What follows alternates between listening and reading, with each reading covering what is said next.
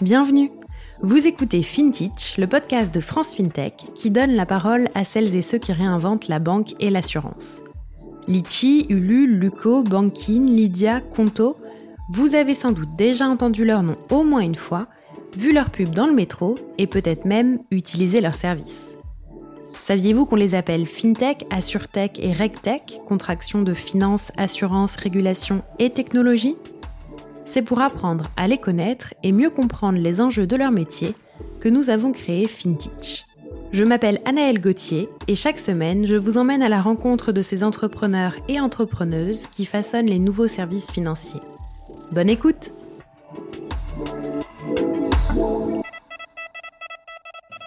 Cette semaine, je vous propose de rencontrer Raphaël Rivière, le cofondateur et CEO de Monisnap. MoneySnap, c'est une application qui permet de réaliser des transferts à l'étranger, mais de façon un petit peu différente des applications qui existent déjà sur le marché. Je vous laisse écouter ma discussion avec Raphaël tout de suite.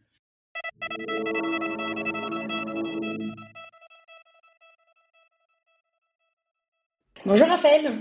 Bonjour Nel. Bienvenue sur FinTech. Merci. Est-ce que tu peux commencer par te présenter, s'il te plaît? Oui, bah écoute, euh, donc Raphaël Rivière, j'ai 34 ans, je suis père de deux enfants euh, et je suis le CEO et cofondateur de MoneySnap, hein, euh, une fintech qui développe des solutions de paiement internationaux à destination des diasporas qui vivent en Europe.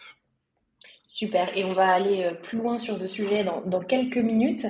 Mais avant ça, est-ce que tu peux m'expliquer un peu ton parcours et comment bah, tu en es arrivé à monter euh, cette entreprise, s'il te plaît?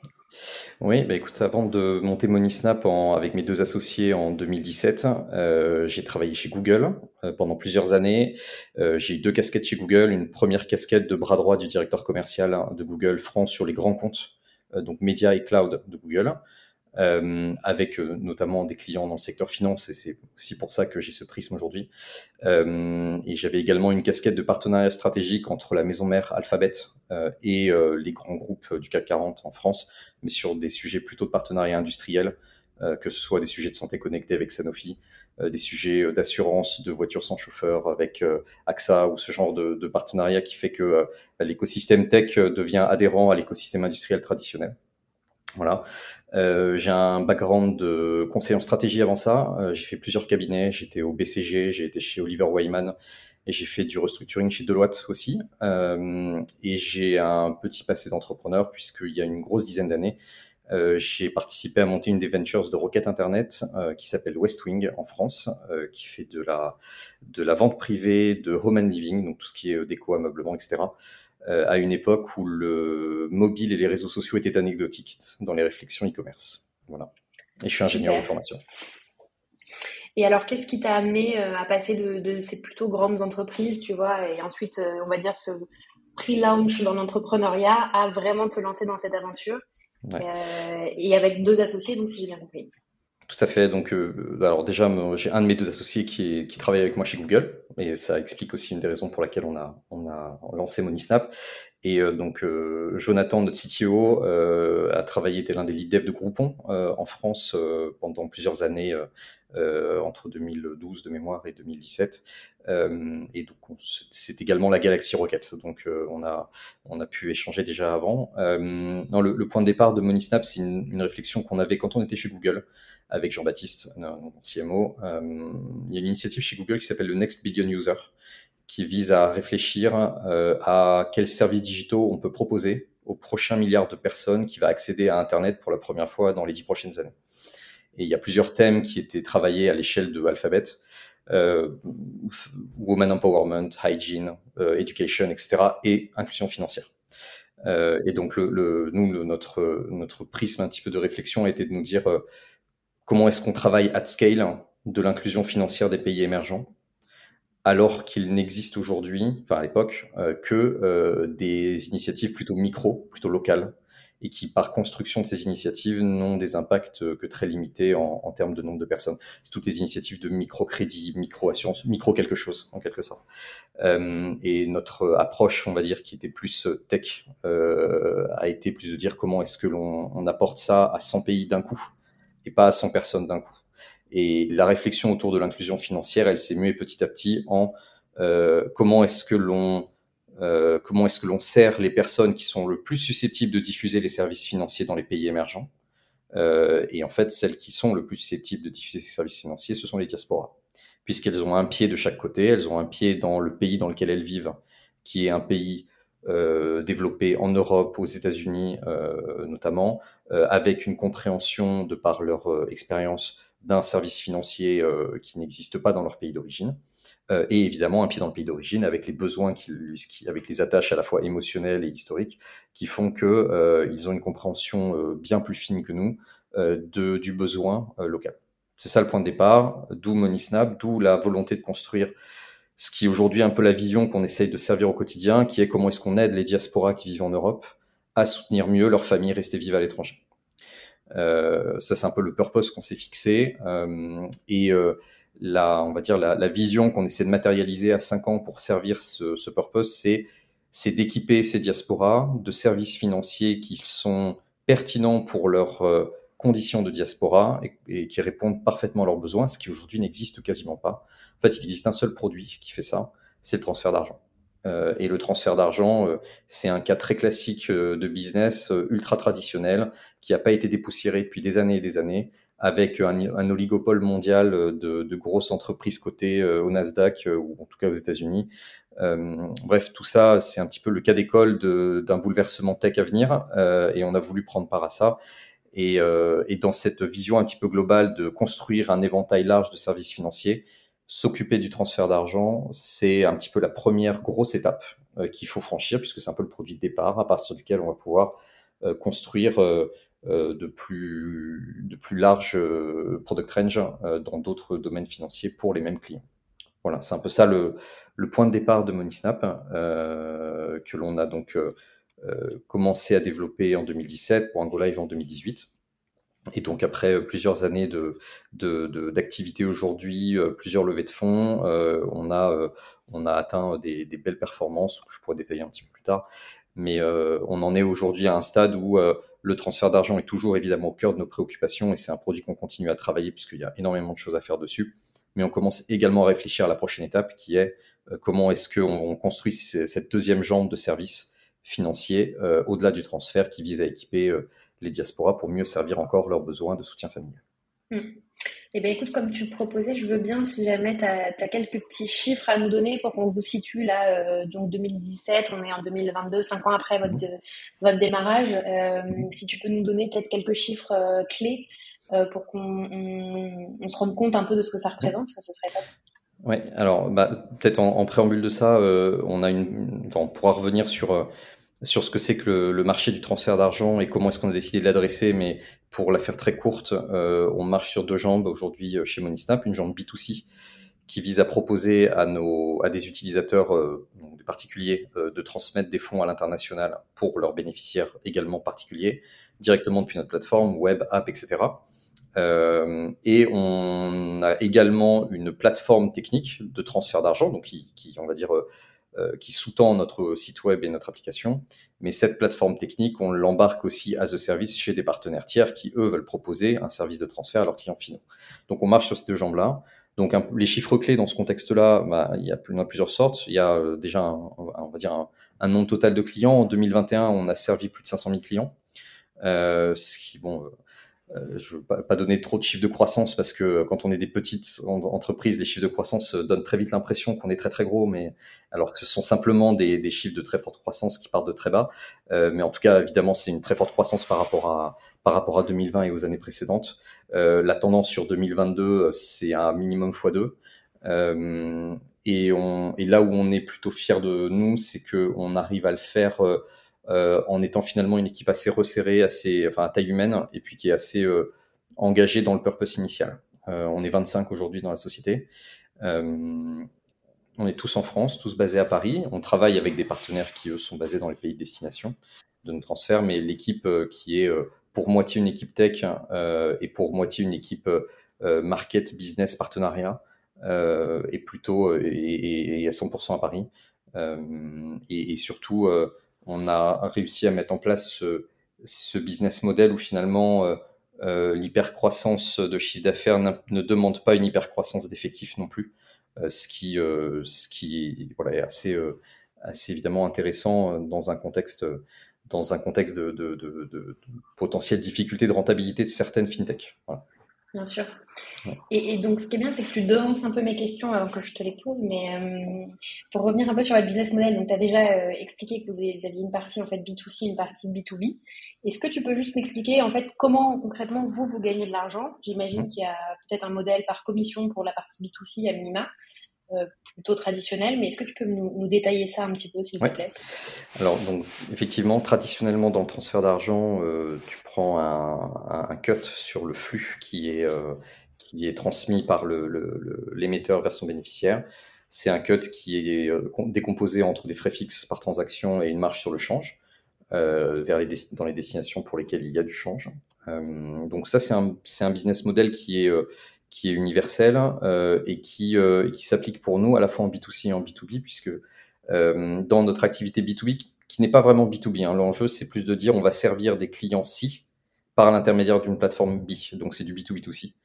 et in fine, le business model de ce B2B2C, c'est également une, un coût par transaction et une marge sur change, mais simplement on va partager ce revenu avec un nouvel acteur qui est la plateforme chez qui on s'embarque. Donc on ne facture pas euh, euh, de développement, on n'est pas un SaaS euh, dans lequel le, partenaire vient payer un abonnement pour qu'on soit présent chez lui, etc. On est dans, des typologies de partenariat assez backbone, assez stratégiques pour le partenaire, dans une logique win-win de partage de revenus. et la proposition de valeur un petit peu standard qu'on a sur ce segment de business, c'est de contribuer à augmenter très fortement le revenu par utilisateur et la rétention euh, puisque euh, le business de transfert d'argent est un business intrinsèquement de repeat. La personne qui envoie de l'argent, elle envoie de l'argent à sa famille tous les mois quand elle a obtenu son salaire. Et donc, c'est une personne qui va revenir régulièrement sur le service et qui va l'utiliser régulièrement.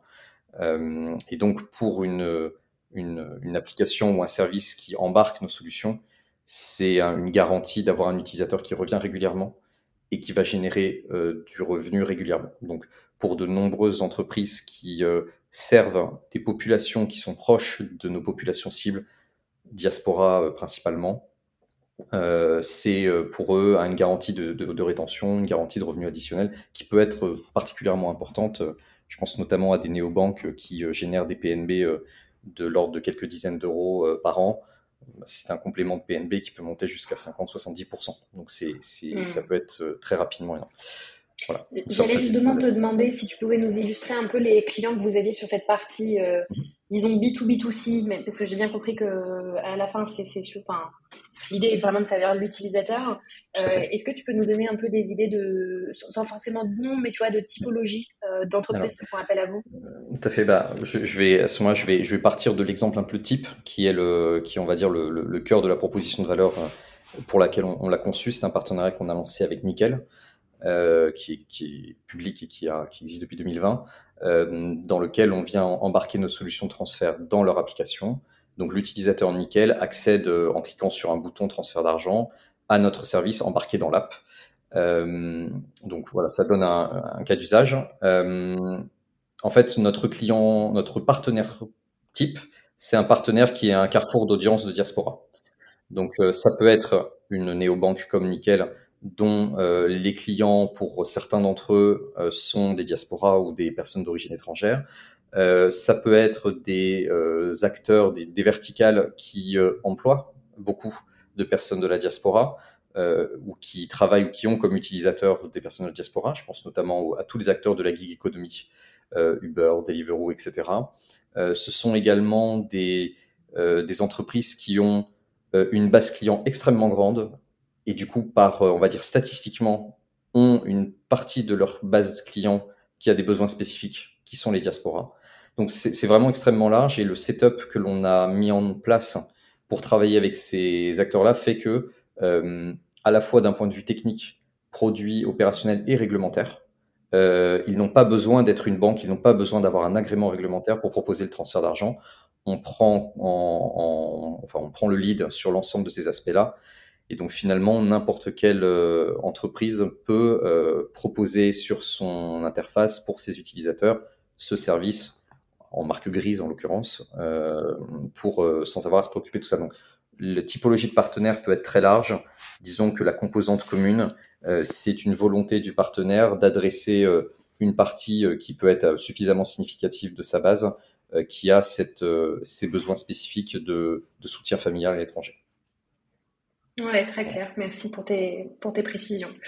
Et euh, tu, tu, le disais euh, tout à l'heure, c'est que le marché du transfert d'argent, c'est pas vraiment un marché qui est nouveau.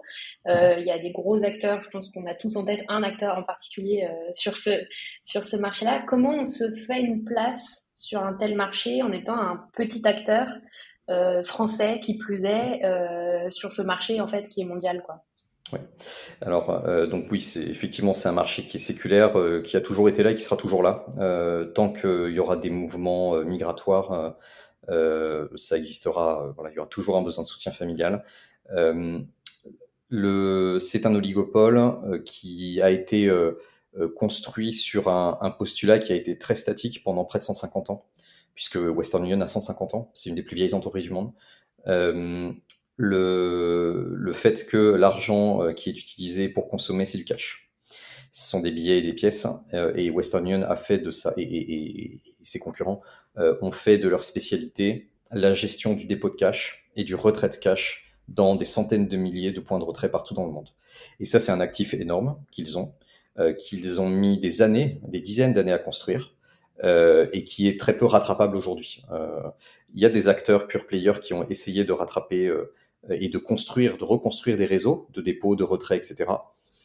Ça coûte très cher et, euh, et clairement le, on va dire le maillage du territoire hein, qu'un Western Union ou qu'un MoneyGram a déjà fait qu'un nouvel acteur euh, qui vient mailler encore plus le territoire euh, apporte aucun avantage compétitif. Donc, euh, ce, si ce postulat restait statique ad vitam aeternam, il y a une, barrière de temps passé à le construire et d'administration de, ce réseau qui fait que le marché serait impénétrable.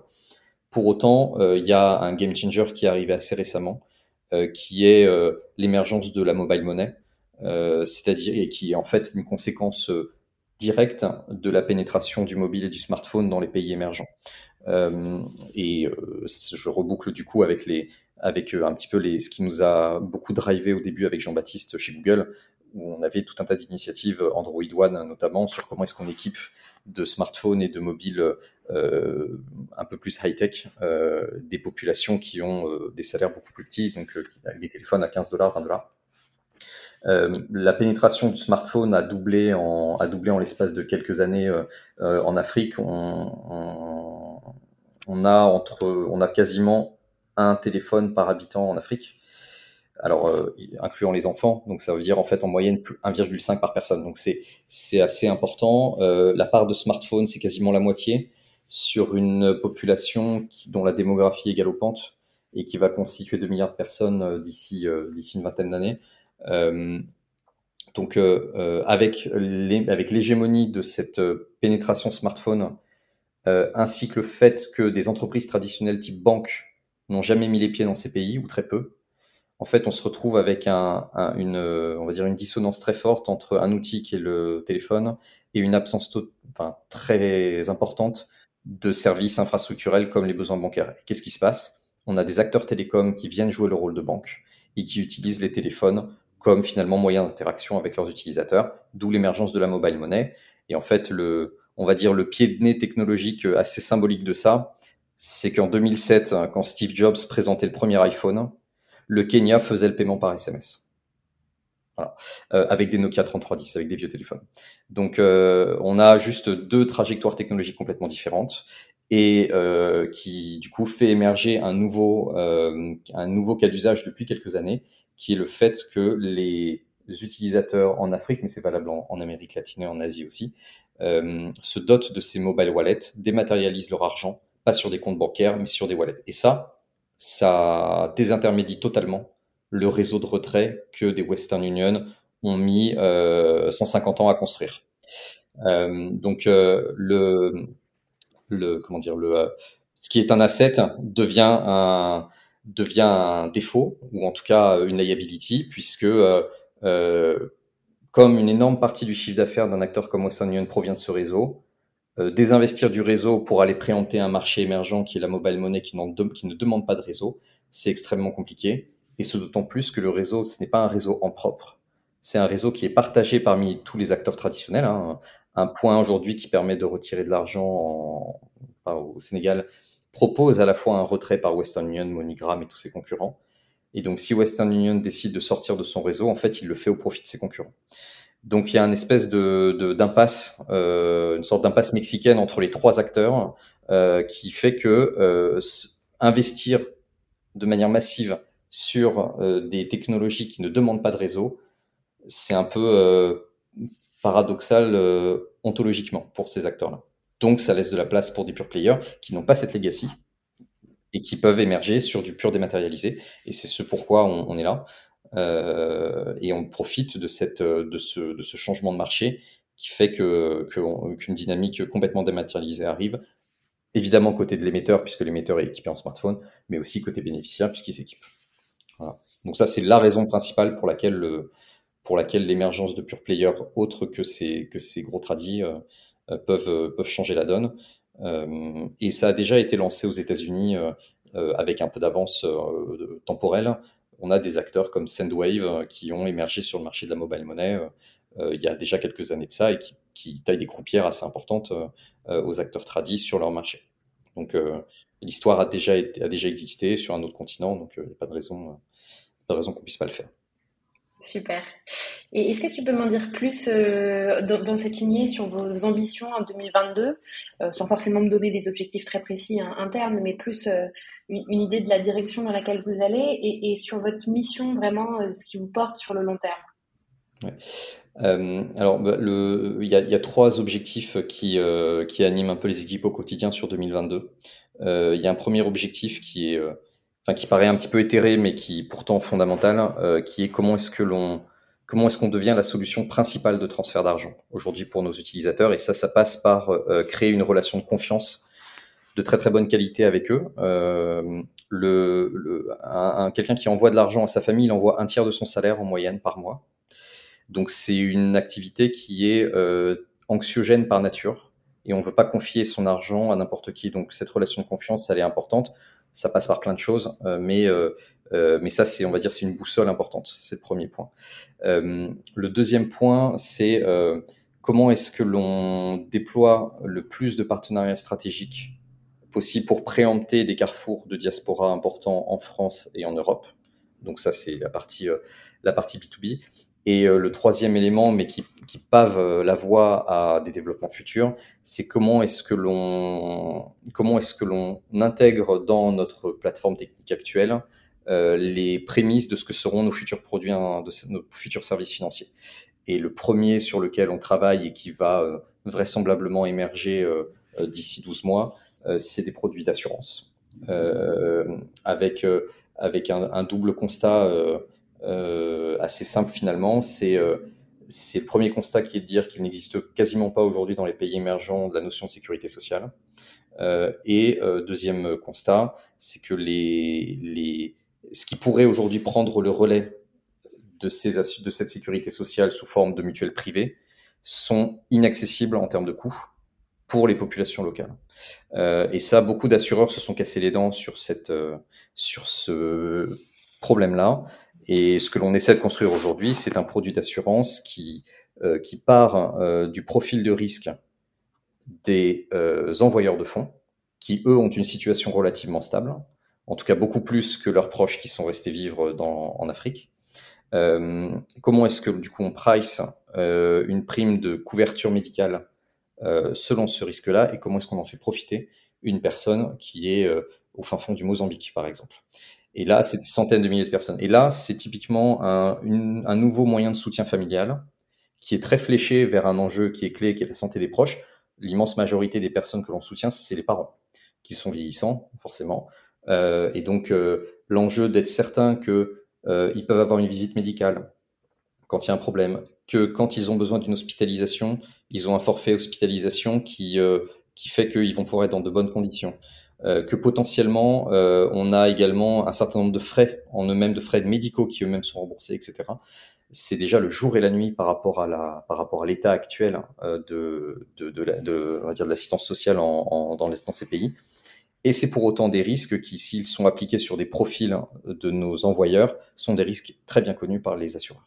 Voilà, donc typiquement une première, euh, une première suite, une première, on va dire une deuxième pierre à notre, à notre vision un peu globale de services financiers, qui, sur lequel on travaille déjà aujourd'hui euh, de en conception et, et, qui doit, on va dire, qui doit se fondre dans notre organisation et faire qu'on ne perd pas non plus de focus sur notre cœur de métier aujourd'hui. Hmm. Donc en fait, votre vision à long terme, c'est vraiment de créer un hub de services financiers euh, autour du soutien euh, familial. Euh, Exactement. Ouais. ouais. en fait, notre marché, c'est pas le marché du transfert d'argent, c'est le, le soutien familial. Et en fait, le soutien, il peut prendre des formes financières, il peut prendre des formes de services euh, qui vont, euh, qui vont, on va dire, faciliter la vie de la personne qui le reçoit. et en fait, à partir du moment où on se dit que le paradigme, c'est le soutien, on peut imaginer plein d'autres choses derrière. Donc euh, la route est encore très longue, mais, euh, mais euh, voilà, c'est un peu ça le, c'est un petit peu ça la direction. Et, et dans ces perspectives-là, parce que quand même, on sait que les services financiers sont quand même très réglementés. Est-ce que mhm. vous, il n'y a pas des enjeux, parce qu'en plus vous faites des, enfin vous avez une activité qui de fait est internationale, quoi. Euh, Est-ce que vous n'avez pas des enjeux particuliers? Enfin, comment ça se passe en gros au niveau réglementaire de votre côté? C'est une, une, très bonne question et ça a été une de, une, enfin, une interrogation du premier jour. Euh, et on avait en fait deux chemins qui s'offraient à nous. Un premier chemin qui était de dire on reste en sous-marin pendant deux ans et on attend d'avoir un agrément pour commencer à travailler et à tester nos idées. Ou on trouvait euh, le moyen de se mettre euh, sur les bons maillons de la chaîne de valeur qui ne nécessitaient pas de prendre nous-mêmes un agrément. Euh, et c'est plutôt ça qu'on a fait, et ça tombait bien puisque ces maillons de chaîne de valeur, c'était ceux qu'on connaissait très bien en tant qu'ancien de Google, c'est l'acquisition de clients, le parcours d'un utilisateur sur un site web, le repeat, la rétention, etc. Et en fait, on a agi dans un premier temps en tant qu'agent d'établissements régulés euh, qui ont bien voulu euh, euh travailler avec nous et, du coup euh, construire cette, relation de confiance euh, et nous prêter leur chapeau réglementaire. et ça nous a permis de tester des choses, ça nous a permis de grandir, ça nous a permis de également de connaître mieux ce marché, puisque on n'est pas, euh, ni Jonathan, ni Jean-Baptiste, ni moi ne sommes euh, clients euh, de ce type de service, donc il a fallu aussi comprendre très bien ce marché. mais évidemment, c'est une, une configuration qui a, qui a ses limites au bout d'un moment, puisque il y a des enjeux de, comment est-ce que l'on se, comment est-ce que l'on scale dans d'autres pays quand on a des partenaires qui ne sont pas régulés dans ces pays? Comment est-ce qu'on s'assure que notre rythme, le rythme qu'on essaye de s'imposer en termes de croissance, est cohérent avec le rythme de croissance des établissements régulés avec lesquels on travaille, qui n'ont pas forcément euh, euh, non plus envie d'aller sur tel marché, de se réguler à tel endroit, etc. Et quand on développe une, une galaxie de services différents et que l'on ne le fait pas sous le même agrément, en fait, dans la pratique aux yeux du régulateur, on ne sert pas les mêmes clients. Et donc, euh, acquérir un client en transfert d'argent et ensuite le multi-équiper sur de l'assurance, ça, c'est possible que si on a nous-mêmes notre propre agrément, puisque aux yeux du régulateur, c'est un seul et même client qui devient propriétaire de plusieurs produits. Donc tout ça mis ensemble fait que euh, assez tôt, euh, enfin assez tôt, on, s'est dit que la suite logique était de prendre un agrément nous-mêmes. On a commencé à travailler sur ce sujet-là depuis quelques mois et on est en, discussion avec la CPR pour un pour un agrément d'établissement de paiement euh, qui va nous doter de la possibilité euh, bah, déjà de d'effectuer ce service de transfert d'argent de manière beaucoup plus autonome qu'aujourd'hui, de manière homogène sur tous nos marchés, puisqu'on est présent en France, en Espagne, en Italie et au Royaume-Uni. Et euh, depuis que nos amis anglais euh, ont filé à l'anglaise, euh, il n'y a plus d'homogénéité réglementaire, donc il faut, euh, il, faut, euh, il faut retravailler ça aussi. Bref, donc c'est la suite logique pour nous. D'un point de vue purement corporate, c'est un actif aussi énorme pour la société que d'avoir cette euh, d'avoir cet agrément. Donc euh, tout pointe vers cette direction. Euh, et en fait, c'est un, on va dire que c'est une montagne qui fait un peu peur à franchir au début quand on n'a pas, quand on ne met pas le nez dedans. Et en fait, il y a énormément de bon sens et énormément de, on va dire, de passages, de, d'obstacles à franchir pour y arriver, mais qui sont en fait des obstacles tout simplement de formalisation d'une entreprise et du coup, c'est une démarche logique quand on veut passer d'une petite structure un peu artisanale, grosso modo de copains qui bossent dans un garage, euh, à une vraie entreprise professionnelle, processée, avec des contrôles, avec euh, euh, des garde-fous et avec des, on va dire, une, une, pérennité, une confiance qu'on peut assurer à la fois dans nos partenaires et aussi dans nos clients. Oui, donc en fait que des choses qui de toute façon sont nécessaires pour bien gérer son entreprise. De toute façon, voilà, ça, va dire, ça assainit la gestion quoi qu'il arrive. Euh, donc c'est un moyen euh, d'assainir, c'est pas la finalité, mais euh, c'est une occasion de le faire. Et, après, bah, le régulateur, on, l'appelle, parfois le, gendarme de la finance, mais c'est pas un gendarme au sens où, il n'attend pas que l'on fasse une erreur. C'est plutôt un partenaire avec lequel on va devoir comprendre quelles sont les règles dans lesquelles on s'inscrit et charge à nous derrière de, d'optimiser la bonne façon de fonctionner dans le cadre de ces règles. Et puis de la même façon, ce régulateur, il est aussi à l'écoute euh, et il est euh, de toute façon obligé d'évoluer avec les mesures, euh, avec l'évolution de technologie. La vérification d'identité, c'est un exemple très parfait pour ça. La façon de vérifier une identité il y a cinq ans et celle de vérifier une identité aujourd'hui est complètement différente. Et le régulateur, il doit s'adapter à ça aussi. Oui, complètement. Super, merci pour, euh, pour ce retour. Euh, on arrive à la fin euh, de notre discussion. J'ai quelques dernières questions pour toi, mais qui vont être plutôt sur des recommandations. Mais avant ça, je serais assez curieuse de savoir, donc cinq ans après, quelles sont les leçons, toi, que tu tires de, cette expérience entrepreneuriale et, et qu'est-ce qui continue à te motiver tous les jours pour, pour votre entreprise? Alors, il y a une première leçon qui, je pense, est assez importante et qui, pour le coup, euh, est pas du tout liée au secteur de la finance ou quoi. C'est plus euh, une aventure d'entrepreneur. Euh, c'est que euh, on a, euh, quand on est entrepreneur, on entend beaucoup, on, on, évidemment, on se documente beaucoup sur le secteur, sur sur les autres success stories qu'on a autour de nous, etc. et en fait, c'est très facile d'avoir l'impression que la réussite est facile parce qu'on voit beaucoup de gens autour de nous qui réussissent beaucoup et, euh, et en témoignent les, les, innombrables case studies que l'on peut lire sur des façons de hacker la croissance ou ce genre de choses. Ça, ça n'existe pas. Euh, la seule chose qui existe, c'est du travail, c'est tout. Et en fait, euh, ça vient pas tout seul. Il n'y a pas de coup de baguette magique qui fait que d'un coup d'un seul on décolle. C'est juste du travail euh, au quotidien. C'est du travail euh, sans relâche et de et de l'endurance et de la résistance euh, à l'effort. Donc, un entrepreneur doit s'attendre à ça et et la belle histoire montrée dans un case study ou dans une interview qui explique que tout a été facile et que tout, s'est bien passé, c'est souvent il y a un envers du décor qui est bien radicalement différent. Donc ça c'est une, je pense, c'est pas, c'est, plutôt un élément de rassurance pour les entrepreneurs qui ont l'impression de, mettre du temps à, avancer, à décoller et, qui ont l'impression que leur travail est dur. Il faut qu'ils se rassurent, c'est le cas pour tout le monde, euh, même si on veut pas forcément se l'avouer. Euh, ça c'est peut-être une leçon, euh, voilà un peu assez intéressante à apprendre. Et qu'est-ce qui nous motive au quotidien? Bah, alors il y a deux choses. Il y a une chose assez égoïste qui est l'équipe. Hein, euh, euh puisque on travaille, on est une petite équipe, hein, comme je disais, et, on a on a la chance de, c'est aussi ça le bonheur d'être entrepreneur, c'est qu'on a la chance de choisir avec qui on travaille euh, et, euh, travailler avec une équipe d'une grosse vingtaine de personnes qu'on a choisi euh, et qu'on a choisi pour des qualités qui nous parlent euh, et qui fait qu'il n'y a pas une personne dans l'équipe où on se dit ah, ce matin, j'ai pas envie de bosser avec lui. Euh, en fait, euh, alors que ça arrive dans toutes les autres boîtes, euh, ça, c'est évidemment un motivateur énorme. Mais, c'est un motivateur très, très, on va dire, égoïste et personnel. Non, après, la motivation évidente, c'est le fait de se dire qu'on œuvre à, un projet qui a un impact sociétal, sociétal très fort.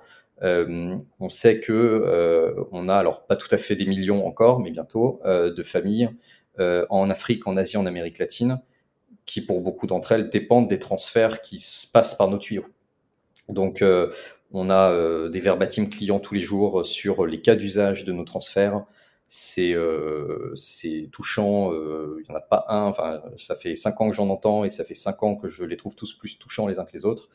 Euh, ça, voilà, ça, déjà ça donne une humilité énorme. Et puis surtout, ça, voilà, ça, ça c'est le, petit coup de, carburant complémentaire euh, quand on est un peu fatigué. Ça change tout. Parfait. J'ai deux dernières questions qui sont plus des, des, recommandations de ta part euh, pour nos auditeurs auditrices. Euh, D'abord, est-ce qu'il y a des podcasts, newsletters, enfin des ressources, quoi, des, des, livres que tu apprécies particulièrement, que tu aimerais recommander? Ça peut être business, ça peut être pas business. Hein.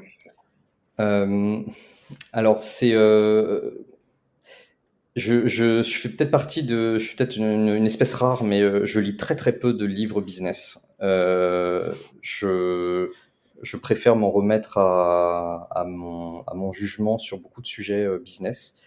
en revanche, une lecture que je conseillerais, que je conseille à tout le monde parce que c'est un, très beau pont entre le business et, la société.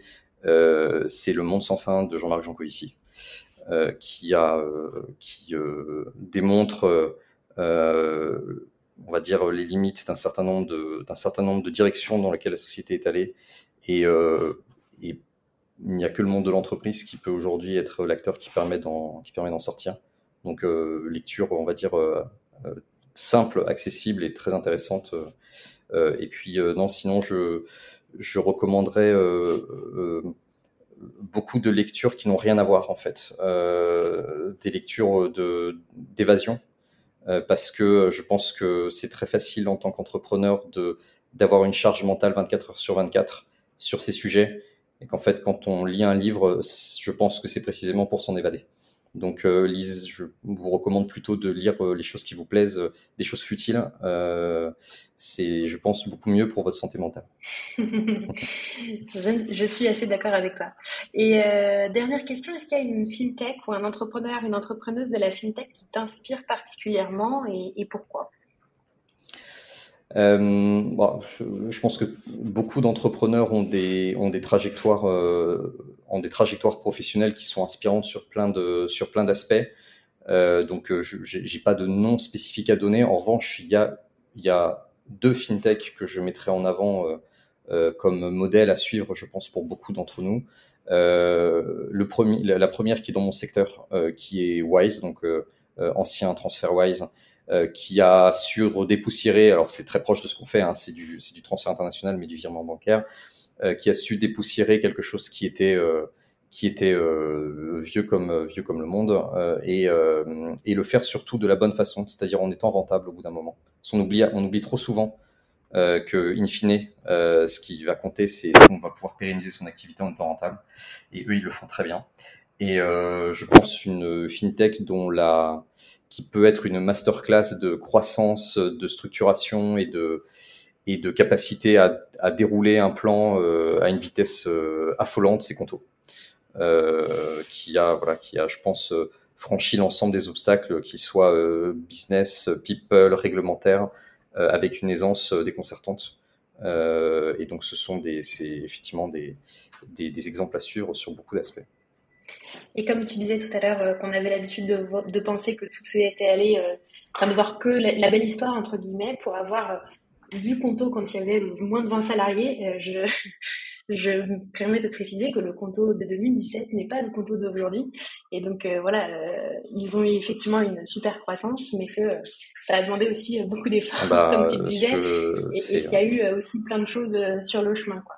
Ouais, ah non, c'est un, pour moi c'est un exemple de de, oui, de difficultés surmontées, euh, mais dans, parce que les difficultés viennent de toute façon.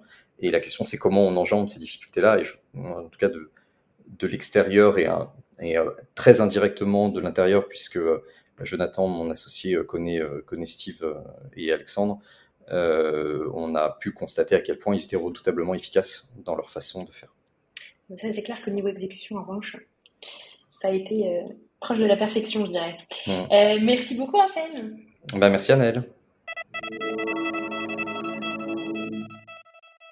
Vous êtes arrivé au bout de l'épisode de FinTech de cette semaine. Merci pour votre écoute. Si l'épisode vous a plu, n'hésitez pas à le partager avec une ou deux personnes de votre connaissance et éventuellement à nous laisser un commentaire et une note sur les App Store. Merci beaucoup. À la semaine prochaine.